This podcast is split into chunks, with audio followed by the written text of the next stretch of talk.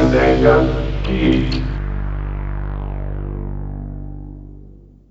Bom dia, boa tarde, boa noite, Paideia Geekers. Quem fala aqui é a Dani, que eu já não vou nem mais pedir desculpas por sumir e aparecer de novo, porque aparentemente o futuro está fadado a isso e eu vou fazer isso mais vezes. Mas estou muito feliz e agradecida todas as vezes que vocês mandam mensagem perguntando onde eu estou, porque eu me sinto muito amada. No episódio de hoje, a gente vai falar de um tema assim que acho que ele vai voltar mais um público feminino, mas eu espero que o público masculino também esteja presente. Não é mesmo, Santiago? Bom dia, boa tarde, boa noite, Paideia Geekers. Dani não precisa pedir desculpa porque esse fandom passa pano para Dani, para Rafa. Isso quer dizer que elas podem faltar e quando voltarem, mas ainda bem que elas voltaram. Eu não me comporto. Por que, você subiu? Eu só tô feliz que você está de volta. Mas sim, nós vamos falar hoje de um tema que é um tema que nos desperta sentimentos controversos, né? Porque a gente passa raiva, a gente também gosta, a gente uhum. fica irritada, então vai ser, vai ser um, um, talvez uma revoltinha aqui, revoltinha geek, não sei, talvez. É um sentimento de amor e ódio, porque toda vez Isso. que eu falo desse tema que eu é porque faz muito é, é, muito parte do meu mundo. E aí eu, ao mesmo tempo que eu gosto, eu não gosto. E aí eu fico tipo, por que você é assim, Daniele? Por que você continua nisso? E eu não consigo dar let it go. Várias vezes eu fico, não, Daniele, dá let it go nisso. Chega, não é bom para você. Mas eu tô lá no dia seguinte de novo, acompanhando, lendo mais e vendo sobre. Então, qual que é o assunto do, do, do podcast de hoje? Então, gente, hoje a gente vai falar do Boys Love. E o que, que seria o Boys Love? Então, gente, o Boys Love, que pode ser encontrado com a sigla BL, é a designação do termo para quadrinhos ou séries ou filmes que tratam de relacionamentos homossexuais e homoafetivo entre dois rapazes. A gente tirou essa descrição lá do Global Geek. Muito obrigada por esse site, vocês é muito bom. E o Boys Love em si, ele pode ter temáticas que são puramente românticas, ou elas podem ser eróticas, ou então até com abordagens sexuais explícitas. Eu acho legal a gente, né, quando a gente começar a discutir, a gente falar dessa distinção, porque a gente tem as histórias que tem plot, a gente tem as histórias que não tem plot, só tem saliência, e a gente tem histórias que são de plot e saliência. Então acho que a gente vai meio que ignorar as histórias que é só de saliência, porque a gente já sabe qual é o cunho, qual é a finalidade delas. Então, não tem muito o que falar sobre. Então acho que nesse episódio a gente vai falar mais né, do que tem plot e plot saliência. O que, que você acha? Por favor, né? Porque assim, a gente só precisa mencionar que existem as histórias que, que vão ser né, uma coisa porn without plot, né, mas que não vai ser o nosso foco, né? Nosso foco ele é no gênero boys love no geral, e a gente vai ver que muitas das histórias, a maioria das histórias que a gente vai tratar são histórias que, que tem uma trama, gente, né? Que tem ali um, um world build, tem um contexto, né? Tem um universo uhum, sendo uhum. criado em torno do romance, né, da relação é, dos personagens, né? Boys Love também você pode ver por aí afora com o nome de Yaoi. Né? Então, se Boys Love não é um nome que aciona o sininho da sua cabeça, talvez Yaoi seja o que, tipo, ah, então é isso. Hum, entendi tudo. Sim, mas é importante especificar que yaoi é um termo específico para mangá em japonês. Então, e yaoi não é uma palavra que você utiliza na vida, tipo, na vida real, sabe? Você não sai no Japão e fala, ah, yaoi é coisa, tipo, yaoi é igual gay. Não, porque ninguém usa isso como um termo normal, é só tipo específico para mangá. Então, não saia conversando com pessoas falando de Aoi, achando que você tá falando tipo, ai, estou super dentro do, dos conceitos e de quais são as palavras que os LGBTs do Japão usam. Porque não é. Elas vão te achar, tipo, o que, que você tá fazendo aqui, pessoa? Não faça. Então não faça. Eu já tô dando a dica, não faça. ai, meu Deus do céu. É... Ai, já me perdi aqui, gente, pelo amor de Deus. Sim, gente, as histórias do Love, né? Como a gente falou, elas têm temáticas diversas, né? De modo que existem subgêneros dentro do Boys Love. Né?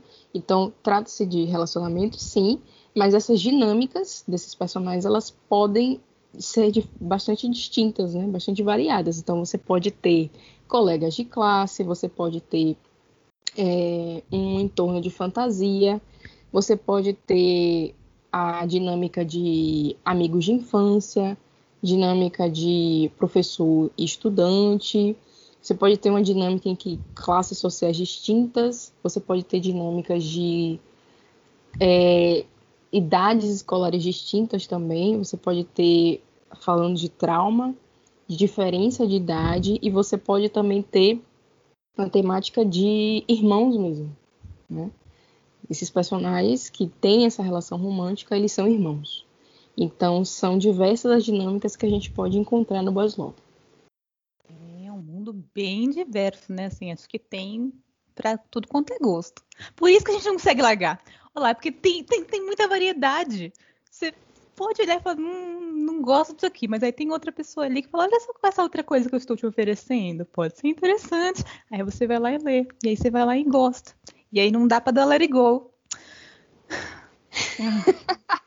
eu tô tentando, gente, eu juro que eu tô tentando, mas não dá. Ai, daí não dá não. Inclusive, falando em let it go, é, eu dei tanto let it go que tem um, um boys love chinês que eu amo, que vai lançar livro no Brasil, e quando eu soube disso, eu fiz, eu vou comprar. Porque eu fiquei injuriada com, com, a, com algumas coisas que eu encontrei, que a gente vai discutir nas problemáticas mais à frente. Mas tô aqui eu pensando já em comprar o livro quando ele lançar aqui no Brasil. Então a gente tá em um relacionamento tóxico com o Boys Love. Uhum, uhum. É isso, é exatamente é isso. isso. Boys Love é um relacionamento tóxico que você não consegue. Você não percebe. Na verdade, a gente percebeu já que é um relacionamento tóxico, mas a gente não consegue dar tchau e falar, por favor, filho, eu não quero mais você. Mas assim, atualmente eu estou num relacionamento muito bom com o novel, que tá me fazendo bem eu tô lendo várias novelas de cunho LGBT e que são legais, por quê? Porque é uma coisa mais. Os autores geralmente são pessoas LGBT e a escrita vai ter uma diferença. Que a gente vai discutir nas problemáticas. Então, essas escritas não caem nas problemáticas que a gente vai falar aqui durante o episódio. Então, novel tá assim no meu guardadinho no meu coração, tá me deixando feliz. Isso, gente. Então, estamos aí buscando né, alternativas. Então, existe um esforço da gente acabar com esse relacionamento, né? Mas a gente também vai explicar por que, que é tão difícil a gente largar de mão, se desgarrar disso. Mas antes, a gente quer discutir muito mais sobre esse universo, né? Discutiu sobre gêneros, a gente também discutiu as dinâmicas que são possíveis dentro desse, desse do Boys Love. E também a gente quer discutir a personalidade né, desse casal que é mostrado. Né? A gente vai perceber que a personalidade desse, desse casal, desse casal de homens, ela é muito rígida, no sentido de que existem características específicas próprias, não é nada muito muito fluido, no sentido de que a gente vai encontrar, a gente não sabe o que a gente vai encontrar. Na verdade, a possibilidade de a gente saber o que a gente vai encontrar é muito grande por conta dessas estruturas mais rígidas né, de caracterização. Então, para começar, a gente tem é, o personagem semi, que semi significa ativo, e vem do verbo semeru, significa atacar. E esse termo é utilizado para definir personagens que são mais altos, fortes, másculos, que têm personalidades protetoras, né, beirando a possessividade. São considerados o homem da relação. Né? E existem tipos de sêmen. Né? A gente tem. Dani, você vai ter que me ajudar aqui na, na pronúncia, por favor. Né? Eu vou tentar, porque eu também não sou, mas. mas então... Você tem uma propriedade maior do que a minha. A que é Aquele que não toma iniciativa, que é mais tímido, porém é o ativo. É... Tanto acho que o... a palavra que eles utilizam no Japão para definir pessoas assim é herbívoro. Falam que são homens herbívoros, que são os que não tomam iniciativa, mas eu acho que talvez isso seja um conceito hétero. Eu não tenho certeza, desculpa se eu estou falando fake news, mas eu sei que esse conceito existe, de falar de homens herbívoros. Mas acho que são geralmente as mulheres que falam que os homens são herbívoros. Então talvez seja fake news, vocês vão ter que procurar aí no Google. continuando. A... Ai, gente, por isso, olha só o tanto de coisa que a gente teve que estudar para falar desse episódio. Por isso que nas minhas aulas de japonês, meu professor fica, por que você sabe desse vocabulário, Daniele? O que, que tá acontecendo? De onde você tirou isso? Olha lá. Kichikusemi, que é quando a gente fala de frieza, um, ele é frio, ele é cruel, ele é sádico. Wankosemi, que é dócil e submício. Submício, submisso, desculpa. Uh, sou semi, que é semi em qualquer circunstância, com qualquer pessoa. Geko, Gekokujo, Gekokujo semi, que é antes ele era uki, que a gente vai discutir o que é um uki, e depois passa a ser semi. E antia semi, que é aquele que é alegre, entre aspas, safadinho. Non que semi, que é o hétero convertido a gay por conta do Hulk. Risos, risos. Ai, Pode. Vamos primeiro falar da, das distinções e depois a gente começa a discutir, né? E a gente fala o que é o Hulk. O Hulk, falei, o que é o Hulk? Santiago. O que é considerado passivo e vem do verbo ukeru, que significa receber. Eles são, em comparação semi, mais baixos, são fofos, delicados e eles têm traços femininos, por isso eles acabam sendo identificados com uma mulher na relação. E os tipos de Uki, que assim como o Semi, a gente também tem tipos de Uki. Aí tem Sasoyuki, que é personalidade dominante, extrovertido, atirado. A Koko Samauki, Koko, Koko, não tenho certeza. Koko Samauki, que é atraente, utiliza da aparência para manipular o Semi. Tsundereuki, que é hostil, contraditório. Ah, esse eu sei. É, tsundere, ele vem dessa. São duas palavrinhas em japonês, tsunderedere, que é basicamente quando você fala de uma pessoa que tem essa dualidade. Em um momento ela é tipo fria com você, só que conforme vai passando o tempo ela começa a mostrar um lado mais amável. Então é essa intercalidade entre amável e frio, entre aspas. Hum. Ah, e Osoyuki, que Osoi significa estupro. Uh, tem Souki, que é o que com qualquer pessoa, e Oyadiuki, que é um que mais velho, uma pessoa mais velha e mais madura. E por fim tem o Sek, ou Suki, que são as pessoas que revezam os papéis, que é tipo meio que a vida real. É isso. né? Porque a gente já começa aqui, né? E a Oi gosta de ter, colocar tudo na caixinha, porque, tipo, ai, que você é só passiva. Você é só ativa. Não pode mudar isso, porque senão o mundo vai acabar. Inclusive, as pessoas, muitas vezes, quando elas vão comprar, isso até era bastante briga durante, né, entre a comunidade, porque muitas pessoas deixam de acompanhar trabalhos, elas deixam de ler coisas porque elas não gostam de quem que é o Semi e quem que é o Uki. Então, tipo, isso vira meio que um ponto de crítica para você ler um trabalho ou não, independente dele ser bom ou não. É tipo, ah, eu olhei, se esse personagem aqui não é o Semi, ou ele não é o que eu quero, não vou ler. Não quero mais. Então, assim, já começa aí. O que, que você acha sobre isso? Isso é um pouco complicado, né? Porque o que a gente foi vendo na evolução do Boys Love é que você tem as histórias mais recentes tentando sair dessas caixas, desses confinamentos. Mas ainda assim você encontra um público que ainda se vê agarrado a essas caixas, né? Porque o interessante uhum. seria, bom, eu não estou me importando com a personalidade dos personagens envolvidos, no sentido de eu preciso definir quem é quem, mas no sentido de eu quero ver a dinâmica, como é que se desenrola. Né? Uhum. Mas isso de definir que é assim assado, que o semi normalmente é assim, que o Hulk normalmente é assado, faz com que exista um apego né, a essas caracterizações mais do que a dinâmica. Talvez até porque essas caracterizações elas acabem por influenciar demais na dinâmica. Então uhum. vão, de certa forma, ser dinâmicas específicas. E é por serem essas dinâmicas bem específicas que as pessoas, tipo assim, ah, se o semi é assim, o é assim, então eu vou ter uma dinâmica assim, a trama vai se desenvolver assim, é como se fosse uma previsibilidade a partir dessa caracterização. Uhum. Então a gente acaba se mantendo confinado, né? O que eu acho que acaba por, por limitar né, a diversidade de histórias, de tramas, uhum. de dinâmicas. Eu acho que quando a gente confina não é muito interessante, não. E, e se tratando de confinamento de personagens, eu acho que acaba por limitar a riqueza de histórias. Uhum. Inclusive, agora eles estão tá aparecendo muito recentemente essa troca deles fazerem UKs que têm características que são, entre aspas, pré-determinadas para semi e semis com características de UK. Então você bate o olho e você fica, ah, sei lá, fulaninha é semi, fulaninha é UK, mas chega no vamos ver, não é. É o inverso, aí você fica, uau, surpresa, é tipo Kinder Ovo, abriu, tem surpresa, uhul. Basicamente é isso. Então... Inclusive, desculpa. Fale, fique à vontade. Inclusive, justamente dentro dessa evolução do Boys Love, tem uma coisa muito interessante, porque você falou assim, você bate o olho e aí você, ah, esse daqui é isso, esse daqui é aquilo.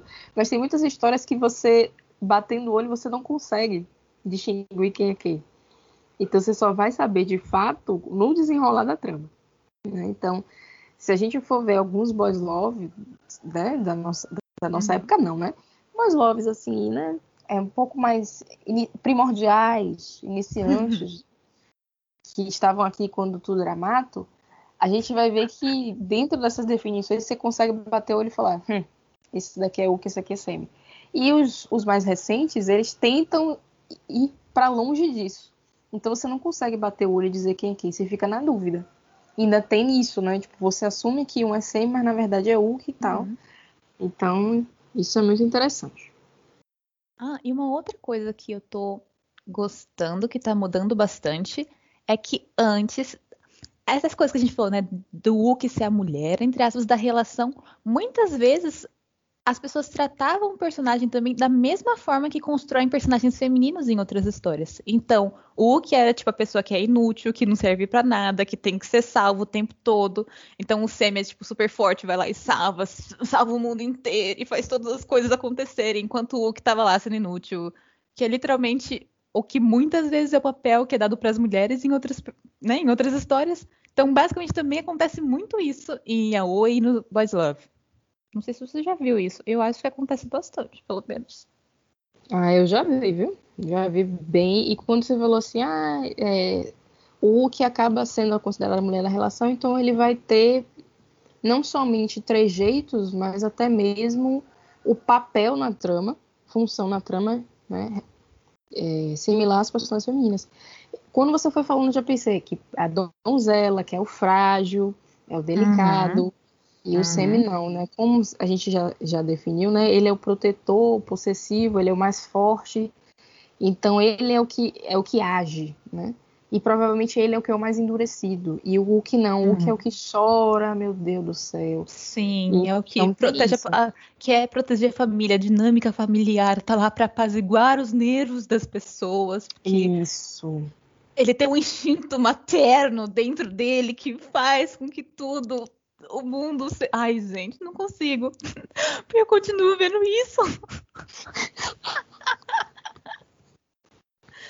Eu acho que a gente vai chegar no final, a gente não vai ter nem defesa pra gente. A gente vai dizer, gente, eu, eu vejo isso, mas não sei, não tenho argumento racional para me defender, não tenho defesa. Mas é isso, a nossa defesa. Não é. Acho que assim, a minha defesa desse aqui, pelo menos agora, eu tenho um olhar mais crítico enquanto eu estou vendo, enquanto eu estou lendo, que eu não tinha antigamente. Então. É isso. Né? É, porque, por exemplo, a gente ainda vai elencar problemáticas. Então, isso a nossa leitura também não está sendo uma leitura alienante, né? Uma leitura sim, sim. que a gente está fazendo a pêssega para os problemas. A gente está vendo os problemas, mas a gente. Eu não sei como é que a gente vai se defender. Mas a gente está vendo os problemas, gente. Sim, eu acho que eu não acho tem defesa. Ai, que tristeza. Meu Deus do céu. Ah, eu vou ficar bolando a minha defesa até a gente chegar no momento que a gente vai precisar nos defender. Sim, gente. É... Antes da gente. A gente tá enrolando com as problemáticas. Não é enrolando com as problemáticas, não, gente. Porque a problemática é o clímax do episódio. Então a gente tá fazendo o world building, a gente tá, né, botando tijolo por tijolo para poder a gente chegar lá. Então, antes das curiosidades, ou antes das problemáticas, a gente vai falar de algumas curiosidades. Por exemplo, uma das curiosidades muito interessantes é que o CMU que reúne não somente papéis, é, não reúne somente características, mas também papéis sexuais. Então existem termos para diferenciar. Né? Então, Tati e Neko são usados para definir os papéis sexuais, enquanto que Hidari e Michi, é isso? Migi. Pronto. São caracterizados, são usados para caracterizar os papéis não sexuais. Só que a Dani tem uma coisa muito engraçada, porque eu encontrei isso em dois sites. E a Dani fez assim: Ai, gente, isso significa esquerda e direita. A Dani, eu vi nesse site, Dani. Eu não, eu não sei. Então fica aí, fica aí no ar, né? Para que vocês pesquisem também, né? Que esses, esses termos, né? Nessas fontes que a gente foi, estão associadas ao boys love, a definição de papéis não sexuais, mas que o seu significado é primordial é esquerda e direita. Uhum. Inclusive, procurem e coloquem no comentário para responder pra gente também, né? Então, pra gente também ter esse conhecimento. Inclusive, as pessoas devem saber que Neko, né, é de gato. Então, todas as palavras aí, elas têm outros significados, mas elas foram absorvidas, são utilizadas de outra forma quando a gente está falando de cunho sexual homoafetivo. Isso. Então, uma outra curiosidade que tem é do próprio nome né, das pessoas que, dos fãs do, do Boys Love. Quando a gente fala de homens que gostam de ler histórias em yaoi, a gente chama de fudanshi e mulheres a gente chama de fujoshi. Uma coisa legal, não legal, né? Mas a curiosidade é que a escrita dessas palavras se dá com o kanji de podre. Então, basicamente, a escrita seria de homem podre e mulher podre, ou uma coisa que está apodrecendo, uma coisa que é ruim. Então, basicamente, a escrita tem um cunho meio pejorativo, assim, para quem gosta desse universo. Então, não é uma curiosidade legal, é só uma curiosidade.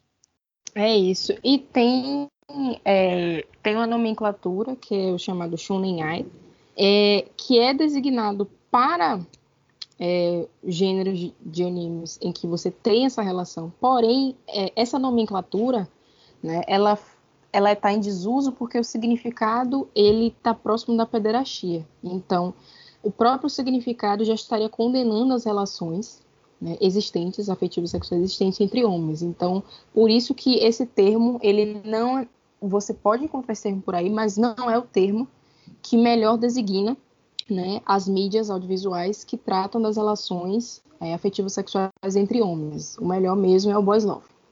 Sim, ainda mais que esse Shounen Ai, ele é tratado como uma categoria que, digamos que seja não inferior, mas que esteja abaixo quando a gente fala de um cunho sexual. Então, no Shounen Ai você vai ter o quê?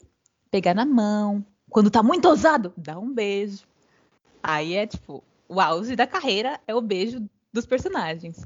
Agora, quando a gente fala de yaoi ou de boys love, a gente tá falando que às vezes a história vai ter um cunho sexual. Então, Shonen Ai é uma coisa mais não é para todos os públicos, enquanto yaoi e boys love é uma coisa mais maiores de 18.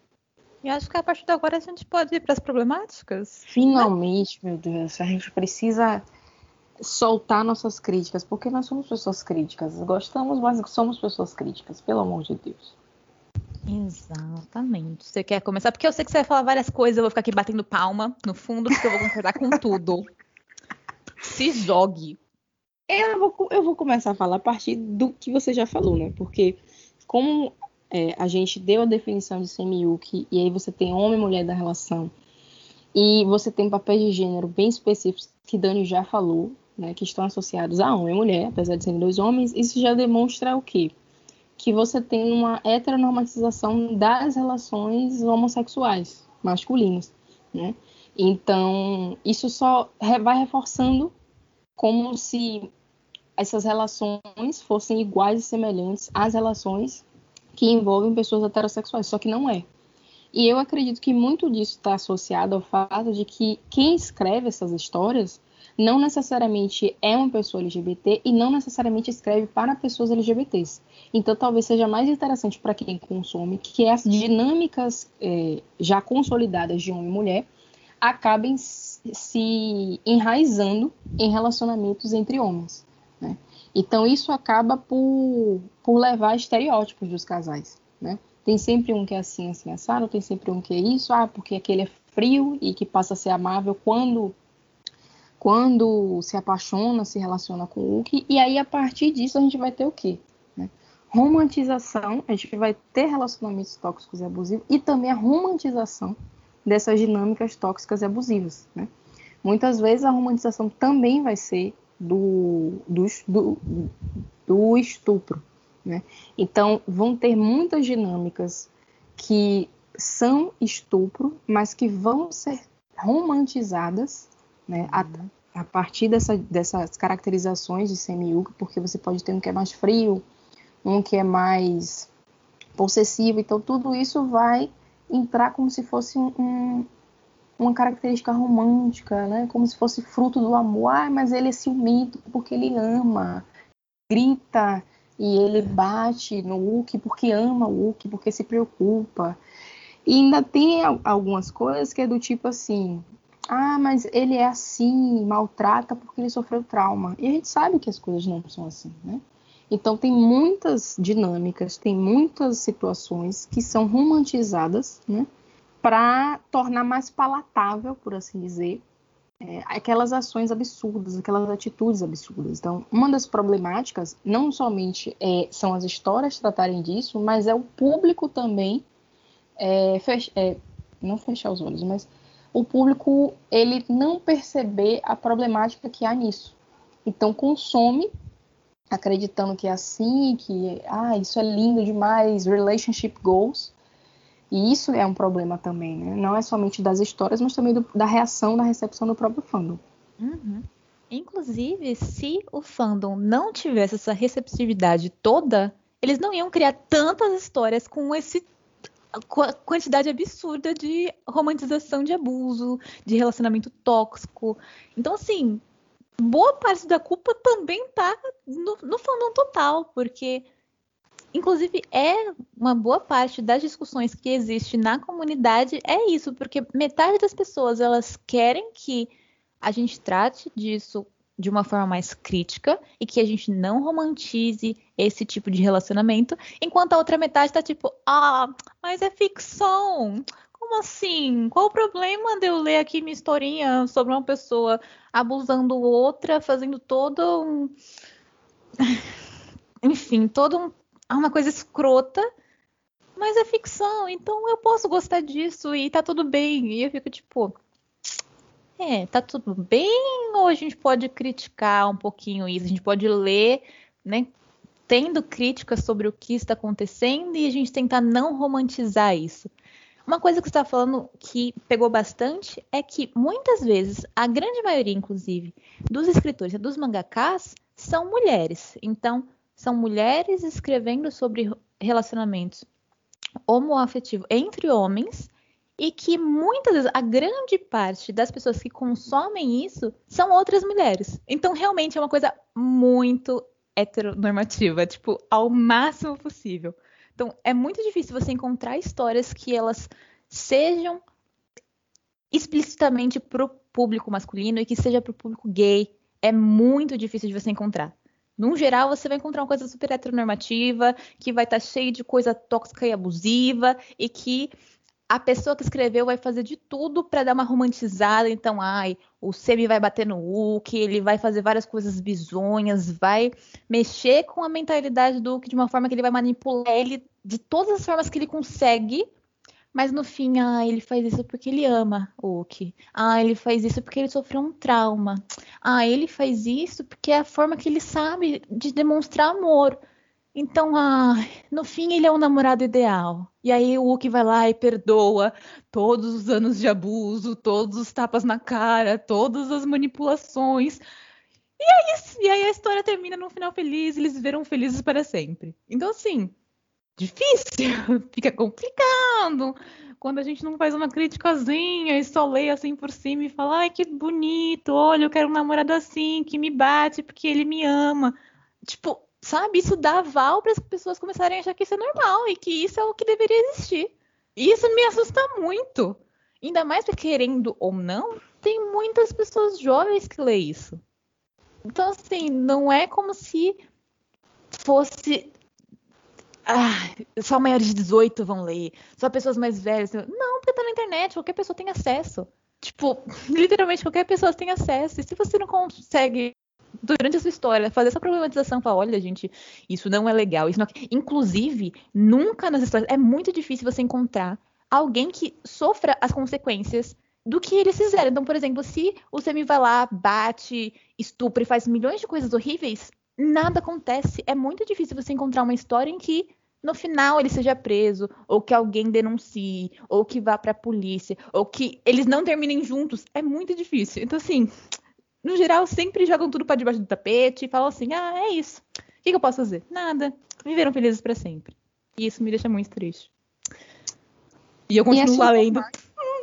Calma, Dani, mas a gente é diferente. Quer dizer, né, vamos lá. Porque eu acho que é sintomático duas coisas, né?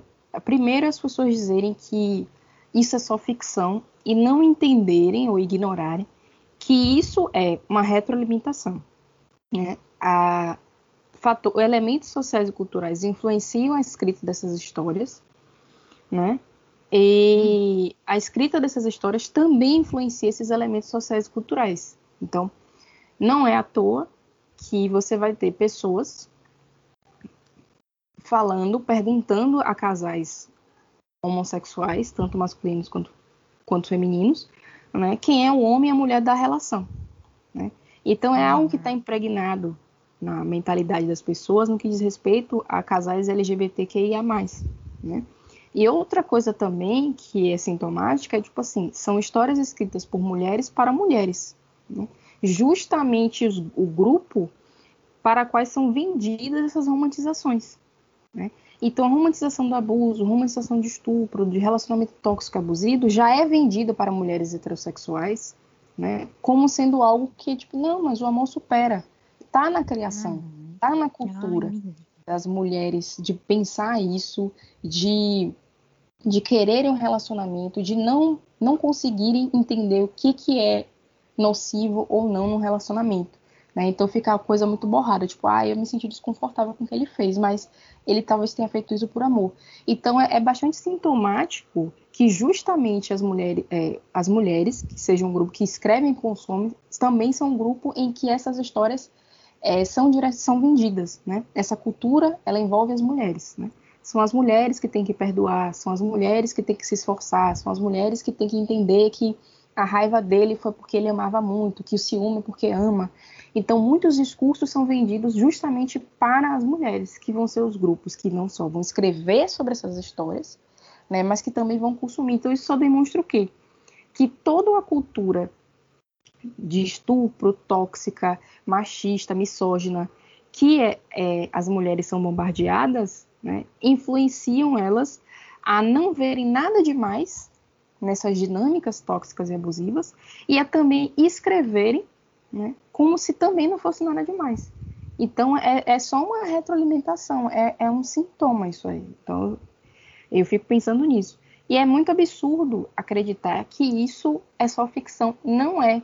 Né? Nenhuma obra não, não reflete né, o contexto cultural e social em que ela está inserida.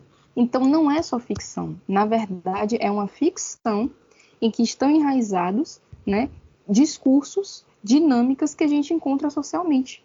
E para mim, isso do quem é um homem, quem é a mulher da relação, que é uma pergunta que é feita para os casais homossexuais e que está na definição de Sam que são os personagens desse Boss Love, né, só demonstra isso. Então é, é, necessário que a gente tenha um pensamento crítico em relação a isso, né? E o que eu acho interessante é que tem muitas histórias, né, que a, as circunstâncias abusivas e tóxicas elas são ambíguas. Então, para você que está lendo e tem um pouco mais de visão crítica, você fica assim: meu Deus, eu não me sinto confortável com isso aqui, porque tem um dedinho de abuso. Mas eu não sei definir se é mesmo, se eu tô é, percebendo coisas onde não tem. Então é muito complicado. E sobre essa questão de, ah, mas é mais 18, e quem garante que essas pessoas né, que têm mais de 18 anos, elas sabem, elas conseguem discernir o que, que é tóxico e o que não é? Né, que aquilo deve ou não deve ser romantizado. Então ainda tem esse perigo também. Né? Eu acho que a história por si só, por veicular esses discursos e tratar esse discurso de uma forma leviana, não importa para qual público, ele está prestando um serviço. Olha, eu tô aqui muito ocupada batendo palmas, porque. Uau! Uau! Mas sim, eu concordo plenamente. Inclusive, isso até entra no tipo de abordagens que eles vão ter, a, a conversa que acontece durante os diálogos que acontecem durante a história e que acontece na vida real. Do tipo, ah, eu gosto tanto de você que eu queria te sequestrar e te trancar num quarto para ninguém mais te ver e ter você só pra mim. E as pessoas ficam tipo, oh, meu Deus, que romântico, é porque ele me ama muito. Eu fico tipo, meu Deus, não, 90 polícia, por favor, você pode vir aqui ajudar essa pessoa. Porque, gente, as coisas chegaram num, num estado em que as pessoas já não conseguem mais identificar o que, que é uma coisa que, por favor, vamos ligar para a polícia, de uma coisa que, tipo, nossa, isso aqui é amor, isso aqui é afeto, isso aqui é uma demonstração de que ele gosta muito. Então as coisas estão ficando. Eu fico assim chocada com o que está tomando, as proporções que estão tomando. E as pessoas elas entram em discussões muito fervorosas nas internets quando a gente trata disso, porque parte do fandom tá tipo, gente, vamos ligar para a polícia, e a outra parte tá tipo, não, é lindo, é o amor, o amor é isso mesmo. Então a gente não consegue ter um diálogo entre essas duas partes para que elas consigam nem né, chegar num, num denominador comum falando, olha, vamos falar que a verdade é essa, né? É abusivo. Isso aí, ó, é estupro. Isso aqui, ó, não é legal. Então, difícil. Ah, Difícil. E uhum. eu ainda fiquei pensando numa coisa, Dani, porque é, eu acredito que isso deve ter acontecido com você. Não sei, né? Mas quando você. Você deve ter lido isso quando era mais nova, e talvez uma parte sua tenha achado, tipo assim, esse negócio de sequestro, esse negócio de jogar na parede, de a outra pessoa ficar, não, não, não. Você pode ter, tipo assim, em algum momento você ter achado, poxa, que sexy. Isso uhum. demonstra o problema, que é uhum. bem mais profundo. Olha só, uma coisa que acontece muito comigo é eu voltar, encontrar uma história que eu li há milhões de anos atrás e lembrar que, tipo, nossa, eu gostei disso aqui na época. E aí eu releio. E aí eu fico, meu Deus, o que aconteceu nesse período? De... O que que eu li? O que foi isso? Que pa... Gente, obrigado Deus por me dar pálpebras para eu poder fechar meus olhos e fingir que isso nunca existiu, porque que história horrível é essa? Então, assim, isso que eu acho que é bom, porque a gente muda, a gente cresce, a gente vai aprendendo, e agora eu não Isso. leio as histórias com os mesmos olhos que quando eu tinha 15 anos. Então, assim. Ai, por favor, eu só queria que as pessoas também fizessem esse exercício de reflexão para elas lerem as coisas com outros olhos, porque boa parte do mundo do Boys Love é regado de coisa ruim. Tipo, eu não sei como a gente vai defender isso, cara. Realmente, eu tô pensando que a gente tá chegando assim, mais meio que próximo pro final do episódio. Eu tô tipo, gente, como que eu vou defender? Não, tem muita defesa isso. É... Mas é isso, talvez a gente chegue no final e a gente não tem defesa. A gente precisa buscar aí a redenção nossa. Nosso Redemption Arc. É isso, gente. É. Talvez no final seja isso. Não, mas eu, eu já preparei minha defesa, que eu tô preparando minha defesa, porque não é bem uma defesa, né? É tipo assim, gente, me entendo. É mais isso, né? Não tenho defesa, uhum. mas me entendo.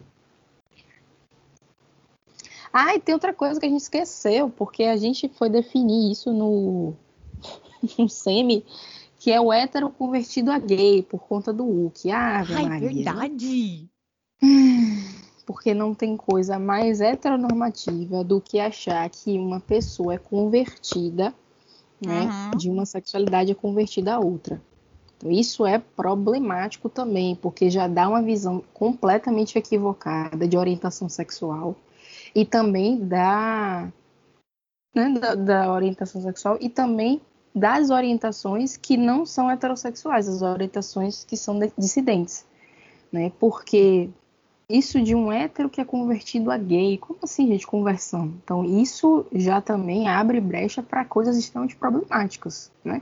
Isso não é um discurso inofensivo. Esse discurso abre problemáticas para muitas coisas. Porque se um, um, hétero convertido a gay, o que, que impediria um gay de ser convertido a hétero? Né? O que, que impediria é, terapias de conversão sexual, de cura gay, de uhum, darem cura certo? Gay. Uhum. É muito complexo isso. E isso acontece, isso aparece em muita história. Tipo, muita história. Eu sempre fico, ai, por favor, Deus, que isso seja um erro de tradução. Mas aparece em várias outras histórias. Eu sei que não é um erro de tradução, mas. Ah, difícil. Inclusive, isso leva até uma outra coisa, que é a, a forma que eles representam gays nas histórias. Muitas vezes, né? Mais nessas histórias que são relacionadas a um homem hétero, entre aspas, convertido, sempre mostra, ai, a gay que ela tá lá e ela pega todo mundo e ela gosta do oba-oba. Aí o hétero tem que fazer aquele comentário tipo, oh, meu Deus, eu sabia que as gays eram todas assim. Oh, eu sabia que gosta do oba-oba, etc. Ou o inverso. A pessoa vai lá ela é quietinha e ele fica assim: como assim? Você é gay você não é atirado para todo mundo? Você não tá beijando todos os homens que existem? Ou. Ah, ah, tem tanta coisa que me deixa sem paciência. Ou aquela fala que sempre aparece, do tipo, oh não, descobri que aquela pessoa é gay. Preciso cobrir o meu corpo porque ela vai me olhar com outros olhos e vai querer coisas segundo as intenções comigo. E eu fico tipo, gente. Você faz isso com todas as pessoas que você conhece na rua? Não. E só né? reforçando estereótipos, né? Reforçando uh -huh. preconceitos. Uh -huh. Então isso também não é Daí a importância de você. Uhum. Acontece muito de associarem ser gay à promiscuidade. Sim. Muito. E me deixa muito desconfortável. Ai, eu fico tipo, por quê? Cadê? Se o fandom tivesse reunido, fazendo críticas e mostrando que eles não gostam, então não comprando, não deixando propagar esse tipo de coisa, seria menos, porque os mangakas eles iam refletir também no que eles estão fazendo, no que eles estão produzindo, e a gente ia ter histórias melhores. Ou que abordem esse tipo de coisa, esses tipos de relacionamentos, mas que não seja romantizado. Olha, acho que eu tô pensando aqui na minha redenção. Acho que esse vai ser a, a, a minha defesa. Ai, não posso falar agora então, porque já, já falei, droga. Gente, pode pular pro final da conclusão. É, é, a mesma, viu? É o que eu falei aqui agora, é a conclusão do final minha. Ai, gente, essa problemática eu ia falar? Ah, tem uma coisa também. Que eu não sei se isso é, é, é, é frequente, mas existe uma leve insinuação, né?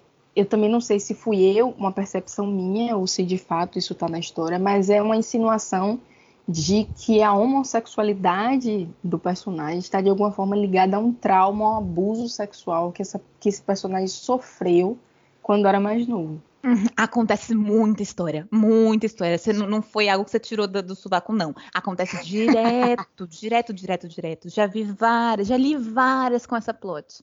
Tipo, oh, sofri um trauma, agora eu sou gay. Oh, não, uhum. foi porque quando eu era criança aconteceu tal, tal, tal abuso. Então agora eu sou gay tchá tchá. Eu fico tipo, gente. É, isso, então é, é tipo o povo que coloca naque, no, mesmo, né, no mesmo saco, falando, ai, é porque ele viveu numa vida que é só com a mãe, ah, ele não teve uma representatividade masculina na vida dele, Sim. agora ele é gay. Tipo, ah. Isso é problemático, gente, porque aí hum. tem uma representação nada saudável da homossexualidade e aí, para as pessoas que, ah, é só ficção, não é só ficção, porque talvez, se a gente for parar para pensar, talvez o contato que, que, que um mangá, que um, um, audiovisual, possa ser o único contato que aquela pessoa tenha com o universo gay. Então, ela já vai assumir né, que o universo gay é promíscuo, que é, uhum. são pessoas que foram abusadas, são pessoas abusivas e abusadoras, são uhum. pessoas que são é, psicologicamente frágeis, então tem algum transtorno, tem algum problema, baixa autoestima, então permite que seja é, dominado, que tem relações de obediência, de subserviência, e que, sabe, assume que a homossexualidade ela vai estar estritamente ligada a dinâmicas não saudáveis. Então isso é problemático. Inclusive, pensei agora em uma outra temática que aparece muito, que sempre colocam em defesa da pessoa que é super homofóbica numa história de que ela sofreu algum abuso por uma pessoa gay. E aí isso faz com que ela seja homofóbica. E eu fico tipo, sempre meio que passam esse pano falando, tipo, ah, não, ele é homofóbico porque ele sofreu algum abuso.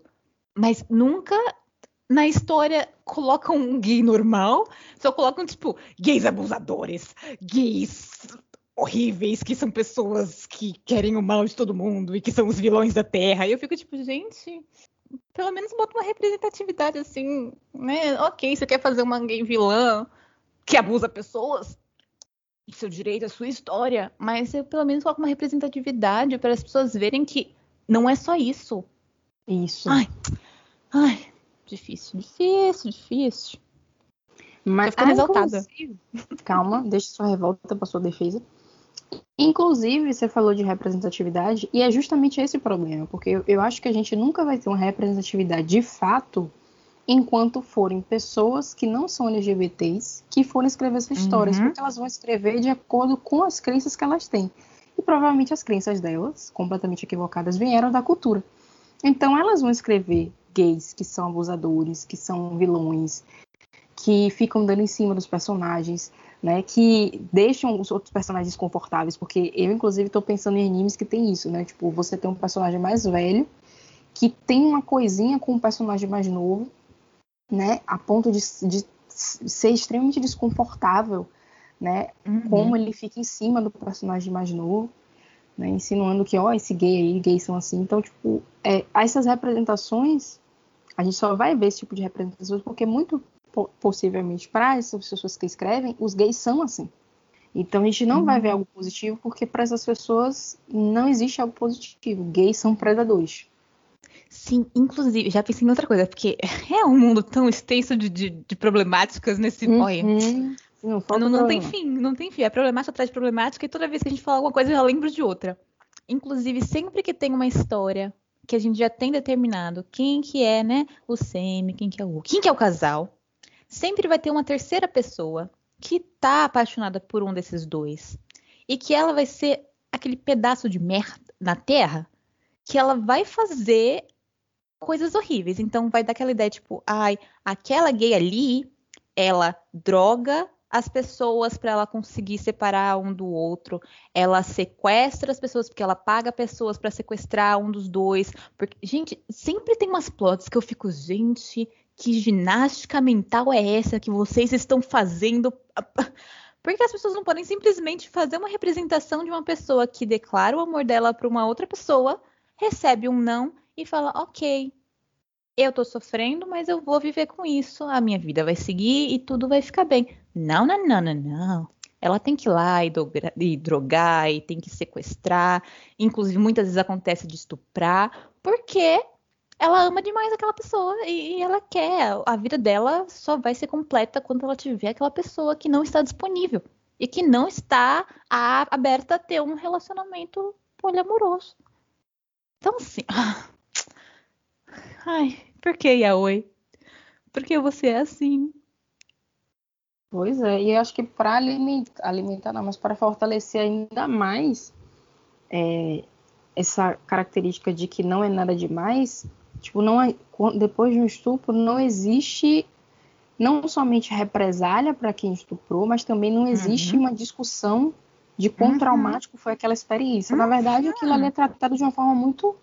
Não, Uhum, gente, é, é como se fosse sexo com sentido, tá tudo certo. E estupro Tão não é. banal, tão banal. É tratado de uma forma tão banal que banal. muitas vezes dura, tipo, duas, três páginas e segue. Ah, eu, a o personagem pode chorar ali na hora.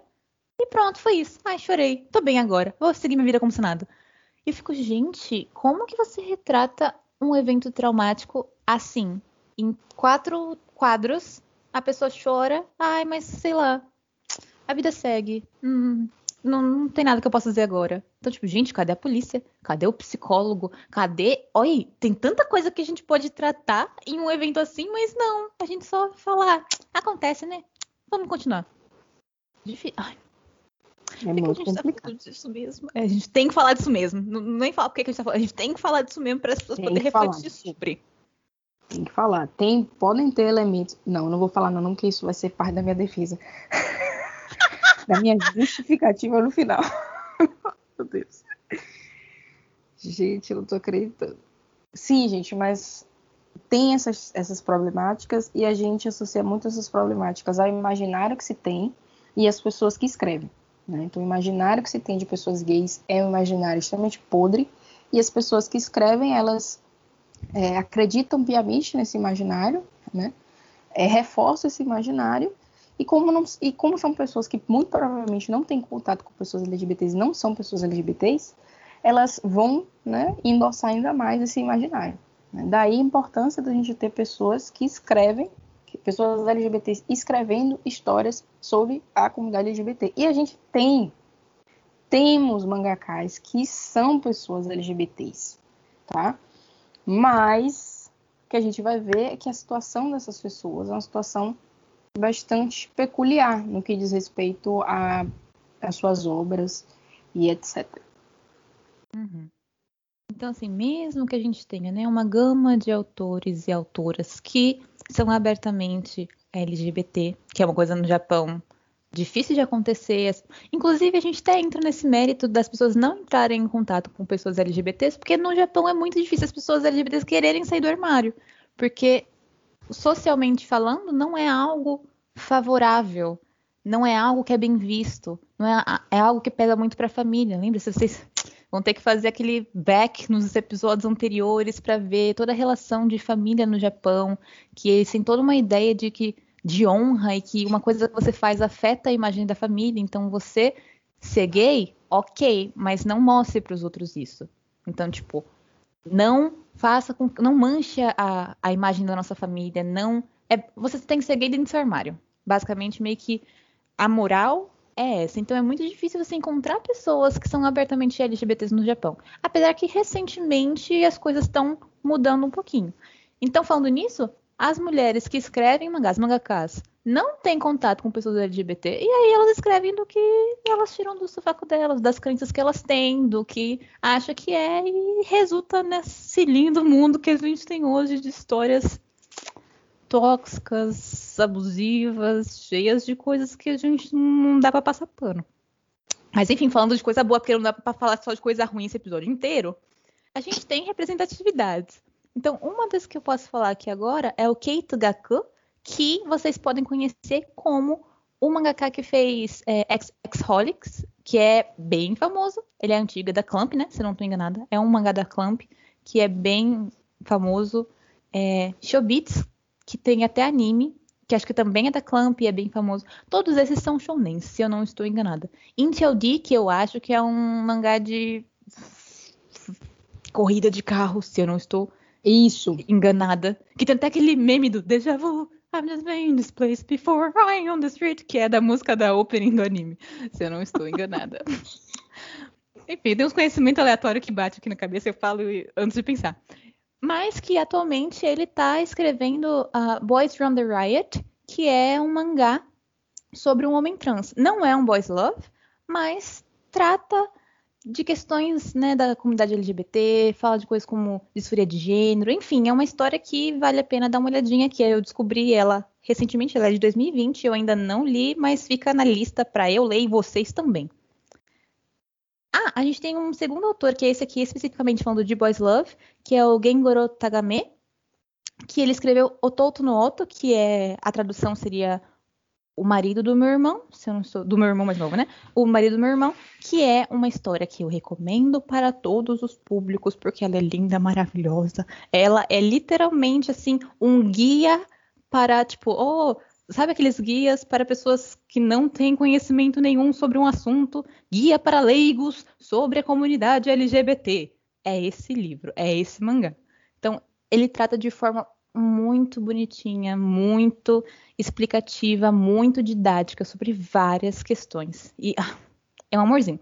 Mas nem tudo são flores, né? Porque esse moço, abertamente gay, que faz parte da comunidade LGBT, que está escrevendo para outros homens gays, não tem a possibilidade de publicar, porque a revista que ele fazia parte é uma revista que acabou sendo extinguida, né? Fechou, acabou a revista. Então, quando a gente pensa em publicação de mangá, provavelmente vocês já sabem disso, mas tem vários nichos específicos. Então tem revistas e revistas. Ele publicava em revistas que eram específicas para homens gordos e mais velhos. Então, o traço do desenho dele é muito mais voltado para uma coisa mais realista. Então, ela, os homens eles têm pelos, os homens são gordos, são pessoas, entendeu? É uma coisa muito mais um retrato da realidade. E isso não é o tea of cup de todo mundo, né? Não é todo mundo que gosta de ver homens que parecem com homens. Então, a revista que ele publicava não tem mais, então não vai ter como publicar. Mas a outra parte das revistas, que, por exemplo, são as revistas que as mulheres publicam, a maior parte das revistas mais famosas que tratam de Aoi e de Boys Love, vai ter aquela representatividade que a gente já conhece. Então fica né, difícil, Santiago, se a vida é desse jeito. E aí a gente só vê, né? Porque você. Porque quando você for falando dos traços desse mangaka, é, é, completamente contrário ao que acontece no Boys Love, porque no Boys Love você vai ter pessoas que são magras, esguias, né, másculas, ninguém tem pelo, ninguém tem, é, ninguém tem pelo nenhum. Então, é, você tem uma, uma, uma aparência física que é criada especificamente para o deleite do público, né? não é para, de uhum. fato, construir um personagem. Então, a gente percebe que quando tem pessoas que podem construir essas histórias, que são da comunidade LGBT, construindo histórias para a comunidade LGBT, ampliando né, esses traços físicos, tentando é, trazer personagens mais próximos da realidade, elas nem sempre vão ter espaço. E isso é um problema, né? Por que, que a gente vê mais histórias de boys love com todas aquelas problemáticas? Porque elas vão ter mais espaço, não somente por conta dos locais em que elas são publicadas, que vão ser mais, mais vai ter muito mais locais assim para publicar essas histórias, mas também você vai ter muito mais público. Né? Percebam que quando você fala de boys love, é, é, o público para qual direcionado é o feminino, mas isso não significa dizer que talvez não existam pessoas fora desse público que consumam esse material mas o público dele é o público especificamente gay, como se outros públicos não pudessem consumir, não quisessem consumir. Isso é um problema, né? Tipo, é, outros públicos não querem consumir histórias mais uhum. voltadas para a realidade, porque elas preferem histórias completamente cheias de problemas, de dinâmicas que não dizem respeito ao que realmente acontece, ou que são dinâmicas que, que são reais, mas que não são tratadas de um modo crítico. Né? E você vê que isso é sintomático também. Né? Ah, eu não quero ver essas histórias que talvez sejam né, reais, críveis. Ah, a pessoa está apaixonada, o interesse não corresponde, é, elas ficam separadas. Não, eu quero ver que essas histórias aqui que, que tem, tem abuso, tem estupro, mas eles ficam no final juntos, né? O amor vence tudo. Então, essa, essa visão heteronormativa, essa, esse imaginário né, podre do mundo gay, ele acaba favorecendo né, os nichos, né, favorecendo também as publicações. Porque se tem quem consuma, eu não vou me abster de publicar. Né? Eu vou, na verdade, me interessar ainda mais por publicar. Né? E, e, e as pessoas que poderiam mudar mudar a forma como se enxergam as dinâmicas dentro da comunidade, que poderiam ser, é, poderiam constituir a representatividade de fato, elas não têm oportunidade alguma. Sim, olha, você falou disso, eu até lembrei de uma outra coisa que é muito popular no Japão, que é o BL Game, que né, são jogos de Boys Love. E que se alguém já jogou ou se alguém já viu uma gameplay sobre isso, basicamente, geralmente é um protagonista e que tem uma diversidade de rotas, que é tipo esses jogos de, de, de date, que você vai fazendo ações e as suas ações têm consequências, e aí o personagem X vai gostar mais de você ou vai gostar menos, enfim. Então, basicamente, você tem rotas que você pode seguir para você conseguir que o seu protagonista fique com um dos outros homens no final da história. E as representações que tem são todas aquelas estereotipadas que a gente falou, né? Das características de cada homem. Então, tipo, ah, sei lá, um vai ser sádico, um vai ser tal, um vai ser felizinho, um vai ser cachorrinho, um vai ser. Então vai ter esse tipo, esse leque de possibilidades e todos eles vai ter, tipo, pelo menos um, uma rota que vai ser aquela rota escrota das problemáticas todas que a gente discutiu aqui. Então vai ter aquela rota que vai ter o abuso, que vai ter estupro, que vai ter todas as coisas horríveis, mas que no final eles vão ficar juntos e que aí ele vai ser o namorado ideal, porque o amor é isso e a gente aceita. Então, basicamente, os jogos são feitos para as pessoas elas realmente escolherem qual o que, que atrai elas. Ter o final ali super mega abusivo em que fica com aquele personagem X que você acha que isso é atrativo, ou você ter aquelas outros personagens que vão ter outras rotas diferentes. Então, sim, eu tava pensando nisso agora. Hum, olha só. Isso é muito interessante. E talvez a gente vai ver que as pessoas vão preferir isso. Não sei o que, que acontece com as pessoas, mas talvez seja interessante para muitas pessoas verem a violência, assim, sabe? Tenha hum. certo prazer em ver é, é, violência nas relações, né? É, não somente homoafetivos, mas principalmente nisso, né? É uma exotificação, assim, né? Existe uma efetização e exotificação, né? Porque é, são relações homoafetivas feitas para o público feminino. Isso aí tem muito toque e cheiro né, de fetichização, né? As uhum. cenas de sexo, os atos, a dinâmica, isso é para o deleite do público feminino, ou masculino, feminino.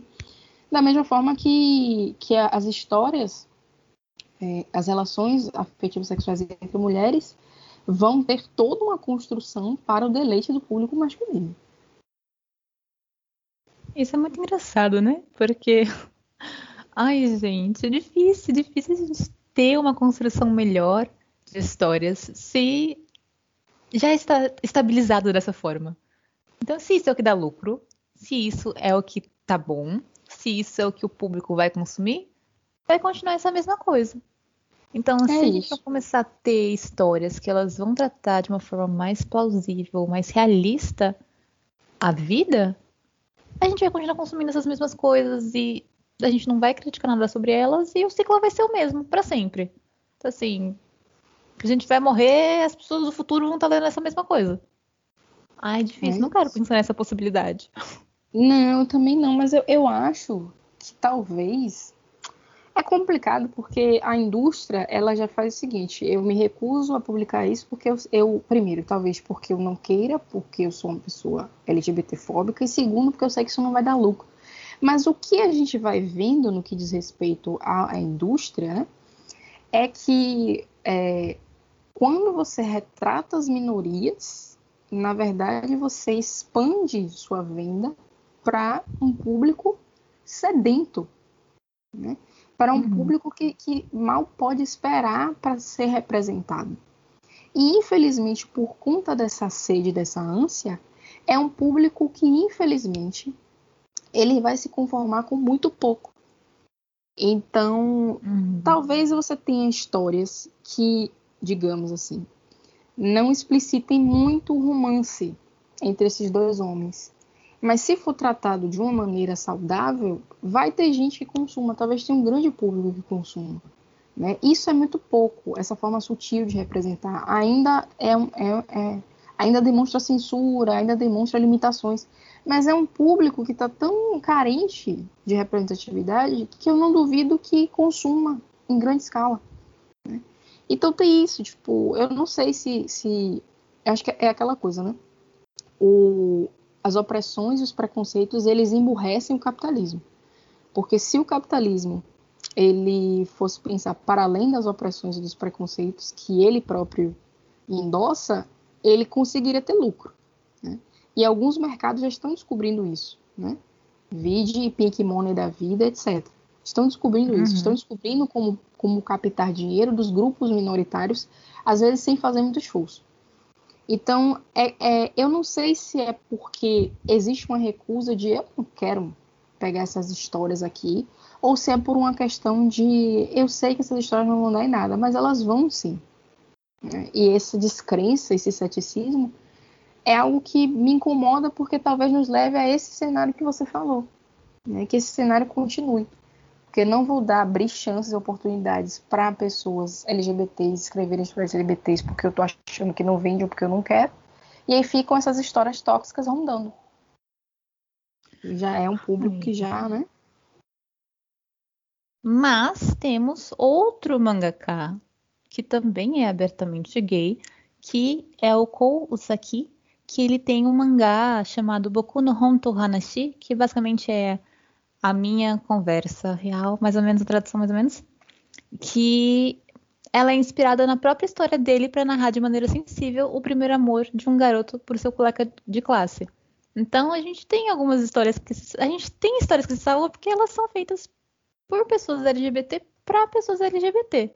E no final a gente vai ter uma listazinha de recomendações de mangás para vocês lerem que vale a pena e que as todas as questões são tratadas de uma forma bem bonitinha, bem dinâmica, bem didática e que seria lindo se vocês lessem.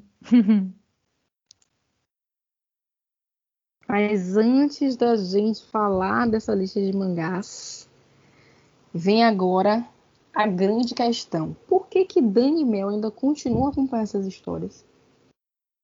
Eu não preparei a minha defesa, mas eu não sei minha defesa, mas olha, é para passar raiva, que a gente gosta de sofrer, porque a gente tem aquela esperança de que a gente. Assim, pronto. Olha só. Não lembro se vocês lembram, mas em episódios passados eu falei que eu leio muita coisa ruim. Ou que a gente estava falando sobre histórias que são clichês e tal. Então eu acho que entra nisso. Eu leio muita coisa ruim, muita coisa que eu vou criticando, falando, meu Deus, o que está acontecendo aqui? Porque isso aqui. Quem escreveu isso? Quem deixou publicar essa coisa? Por quê? Porque quando eu encontro uma coisa boa, Menina, os hormônios felizes que meu cérebro. É, é uma coisa assim. É, parece que tô falando de droga, né? Mas é uma coisa assim que. Uou! Eu fico numa hype muito grande quando encontro uma coisa boa. E eu fico muito feliz e aí eu quero divulgar para todo mundo. Mas assim, uma coisa que eu acho que a gente pode pegar um pouquinho mais é a gente tentar separar esse nicho de histórias. Porque as novas, pelo menos as que eu tenho acompanhado mais recentemente, são muitas vezes criadas pelo público LGBT para pessoas LGBT, então as temáticas abordadas são muito bem construídas. Webcomics, que são essas histórias que elas já têm um público, elas já são feitas por culturalmente por outras pessoas, então não é mais no Japão, é geralmente, sei lá, na Coreia, tem algumas que são, sei lá, Estados Unidos, elas tratam de vários outros países. Já vai ter uma abordagem também mais diferenciada, tem muitos autores e autoras e artistas que são LGBT para tratar dessas temáticas. E assim, quando a gente fala do mangá, a gente está falando de uma coisa mais específica do Japão, que a gente sabe que, socialmente falando, tem todas as questões culturais que estão envolvendo a temática LGBT, que eles ainda estão tentando progredir, a, né, tornar isso público para as pessoas aceitarem de uma forma que não seja ah, eu te aceito, mas só dentro do armário. Então, assim, a gente está vendo que tem autores que eles são abertamente gays e que eles estão dispostos a escrever histórias que tratem desse, dessas temáticas de uma forma muito mais saudável e que, enfim, tenha as críticas e fale sobre as coisas da comunidade do que o que a gente tem na grande maioria, que são mulheres escrevendo com todo esse contexto que a gente já conversou. Então, assim, eu acho que eu continuo pela esperança de que vou encontrar algo bom. E eu sempre encontro, de vez em quando você encontra algo bom. Então, assim, tem coisa boa. Tem muita coisa ruim? Tem, tem, tem muita coisa ruim, não vou negar. Tem várias coisas que eu fico. Por que isso tá acontecendo, Daniele? Por que, que você está dando seu view para essa coisa? Por que, que você está consumindo isso? E aí, muitas vezes, eu vou para os comentários para ver o que, que as pessoas estão achando. Porque aí, dependendo de como tá os comentários, eu já fico, não, agora é o momento que eu vou dar let it go. Porque se as pessoas estão comentando do tipo, olha, gente, que história hum, abusiva, né? O negócio aqui, a relação deles é meio conturbada, não é legal. Aí eu já fico, ai, que bom. Mas quando eu vejo os comentários, os comentários são literalmente de só pessoas falando como aquilo é maravilhoso, que queria ter um relacionamento assim, eu fico cansada, porque eu não quero ter que ser a pessoa que vai demandar horas da minha vida para discutir com uma pessoa que eu não conheço na internet. Eu sei que eu deveria e que a intenção é que tenha mais essas trocas entre esses dois grupos, mas eu tô tão cansada ultimamente. Então eu fico assim um pouco desmotivada. Mas a minha defesa é essa. Eu tenho esperança de que dias melhores virão, histórias maravilhosas vão aparecer e que a representatividade vai ser linda no futuro. Então eu continuo na fé, lendo coisa ruim. Melanie. Eu falei seu nome, droga! Ai, Corta meu aí. Deus, corta. Editora, Editor, você corta. editor. Espera, voltando. Eu tenho. Eu não acredito. Continuando. Ah, futuro, não, não. Santiago? Então, eu não. é, só tem uma história que eu. de Boys Love que eu acompanho, e é recente isso, né? E que eu percebo coisas extremamente problemáticas e que tem justamente essas características. Não somente as problemáticas, mas também quem escreve é uma mulher, né? É um Boys Love chinês. E é complicado porque eu não tenho muita defesa. Tipo, é o único que eu leio porque a história me arrebatou de uma maneira é, eu não sei nem explicar.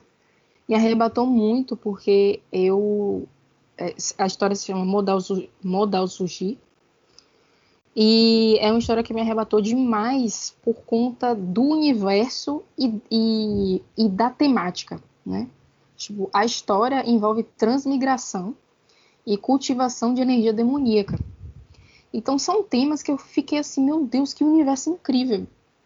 E a relação entre os personagens é uma relação que, tirando as partes extremamente abusivas e tóxicas, né, é, é difícil falar isso, né? Tipo, tirando, existe alguma coisa boa.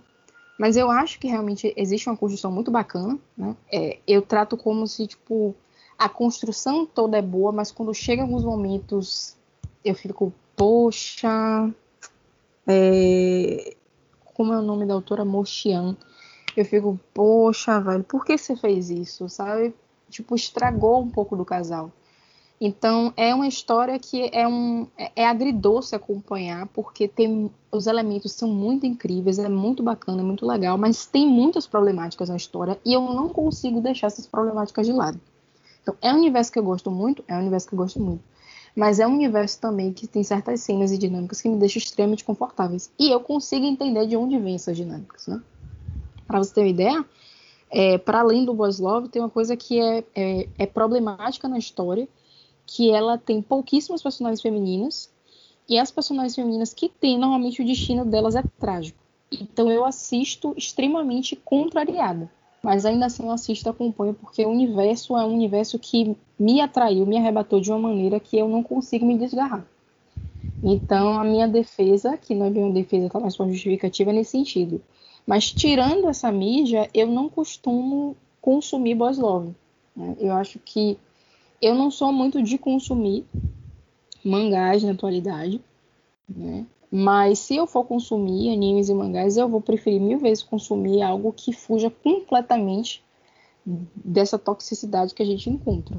né? Não vou voluntariamente consumir isso. né? Eu prefiro, em vez de me passar raiva com a história para saber se é boa, eu prefiro já ver o julgamento de uma pessoa dizendo que não vá, vá nessa daqui, e eu vou nessa daí. Tanto é que Dani até me deu uma, uma- me deu algumas sugestões e eu pretendo ir direto para elas, caso eu quando eu, no momento em que eu poxa, preciso ler um mangá, preciso ler uma novel. Então eu já vou direto nessas histórias, porque cansa muito ver essas dinâmicas sendo tratadas com muita naturalidade, né? Tipo, eu acompanhei Gravitation quando eu estava no ensino médio. Então, ler uma história que as dinâmicas de Gravitation se encontram também nessas histórias em 2021 é um tanto quanto frustrante e cansativo. Então, eu acho que eu prefiro já consumir direto o material que seja mais representativo. Tanto é que uma, uma das histórias que é o Totonoto, que Dani me sugeriu, eu tinha visto isso no Scooby, né? E já tinha me interessado em ler.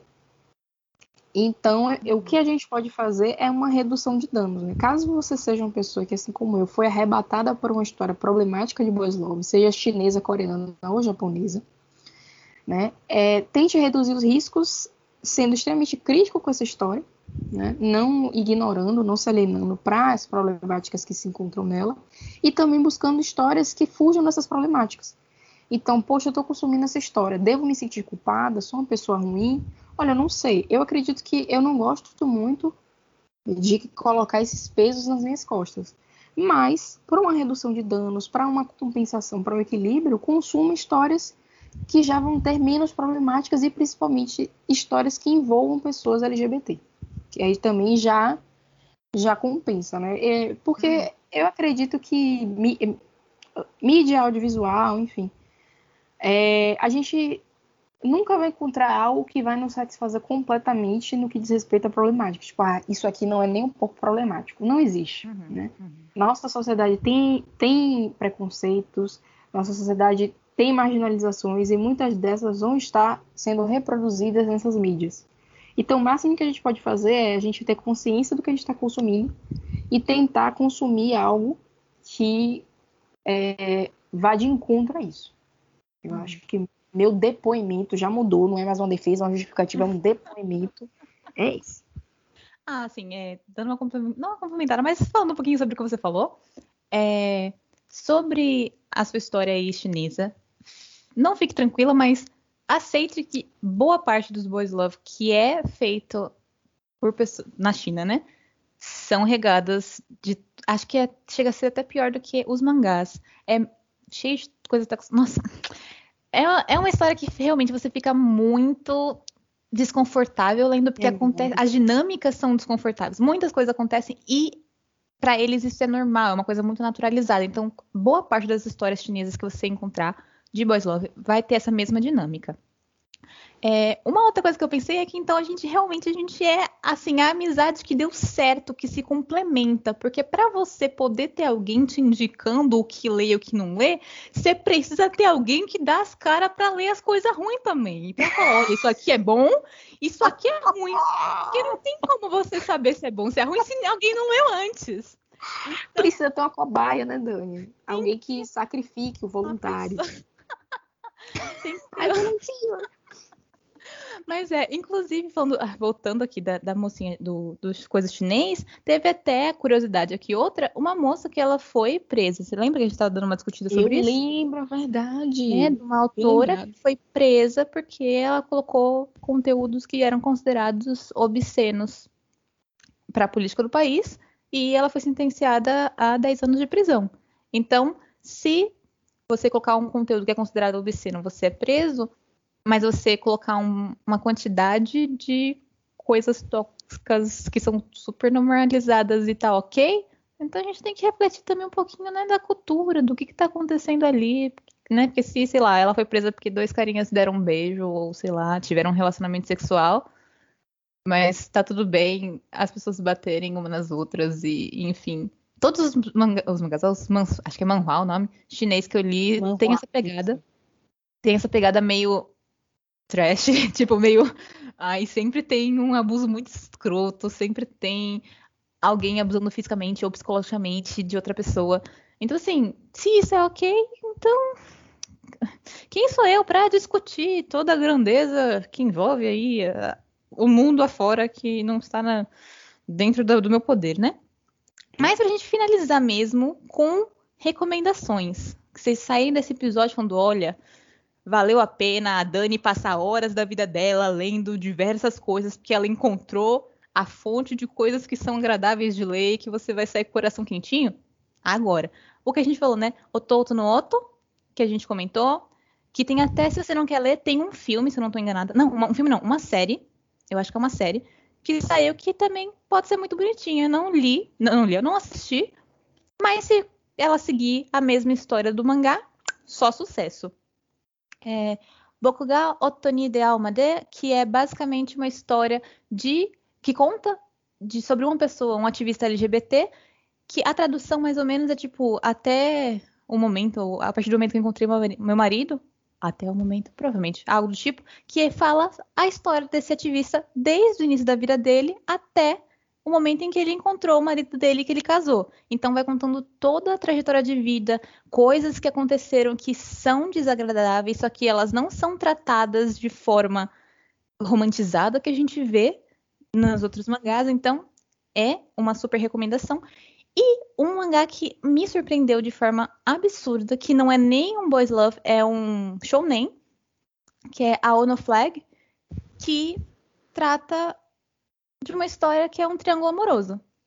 E que quando a gente fala de triângulo amoroso, né, geralmente a gente tem que saber diferenciar que quando a gente tem uma relação, por exemplo, são dois carinhas gostando de uma menina, ou duas meninas gostando de um carinha, isso é uma linha, é uma reta, não é um triângulo.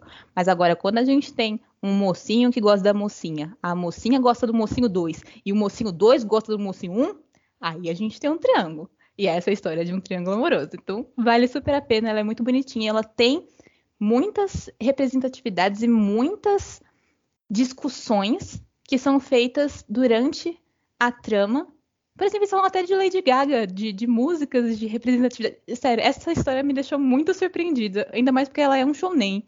Então, assim, vale a pena. É só uns 54 capítulos, eu acho. E é muito bonitinho. Vale a pena valer, por favor. E eu acho que é isso. Santiago, você tem algo a complementar? Então, gente, não existe só podridão quando a gente tá falando de Boys Love. é isso. Sim, é isso. Então, esse foi o episódio de hoje.